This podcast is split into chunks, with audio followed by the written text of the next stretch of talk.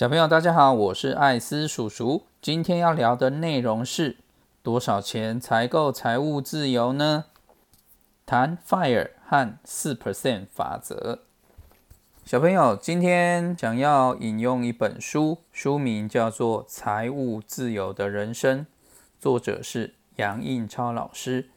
他在两千零四年、还有两千零六年、两千零七年。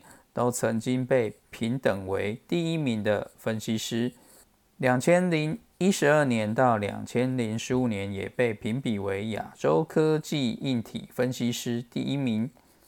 现在本人已经退休了，而且是资本首席资深顾问。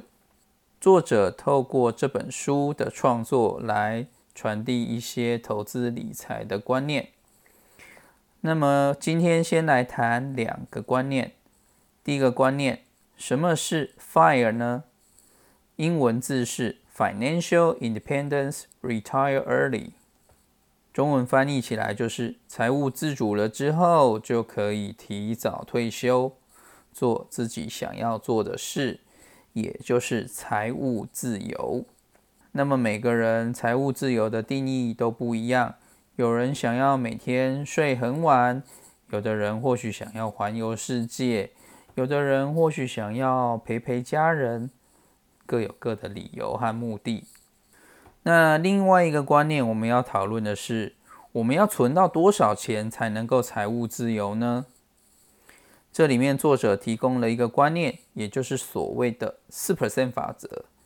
简单说，如果你全部投资存款的四 percent 可以维持你一年的开销，那么你就有资格退休了，因为如果你把你全部的投资金额的五十 percent 到七十 percent 放在股市里面，其他的放在债券，这样平均的年报酬率大约可以达到七 percent 左右，然后拿出四 percent 作为全部的开支，另外三 percent 来应对通膨。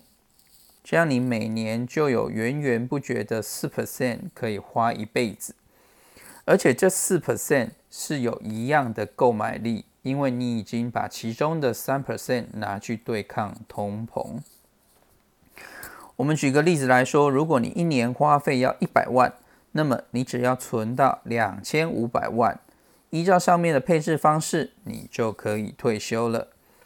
两千五百万的四 percent 就是一百万。也可以直接一百万乘以二十五倍，就是你需要存到的总金额。因此，想要知道你必须存多少钱才可以退休的话，第一件要做的事情就是精算你一年所有必须要支付的费用，房租啦、水电啦、教育费啦、保险费啦、需要缴交的税金等等，然后你就可以计算出你要存到的目标。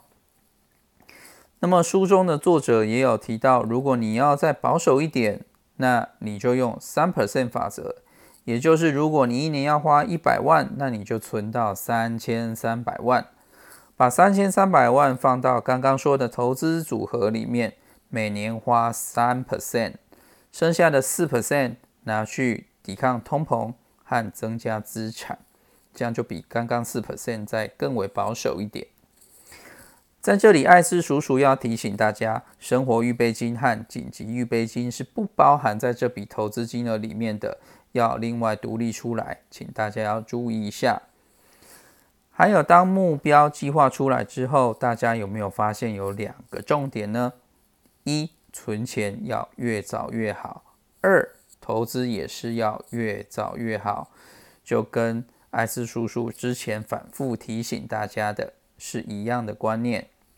因为要财务自由的话，每个人的金额都不太一样，但是一样的是，每个人都要付出很大的努力和心血。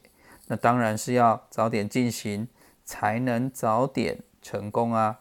您说是不是呢？那么今天的内容就到这里为止，谢谢大家的收听，也祝大家投资顺利，早日财务自由。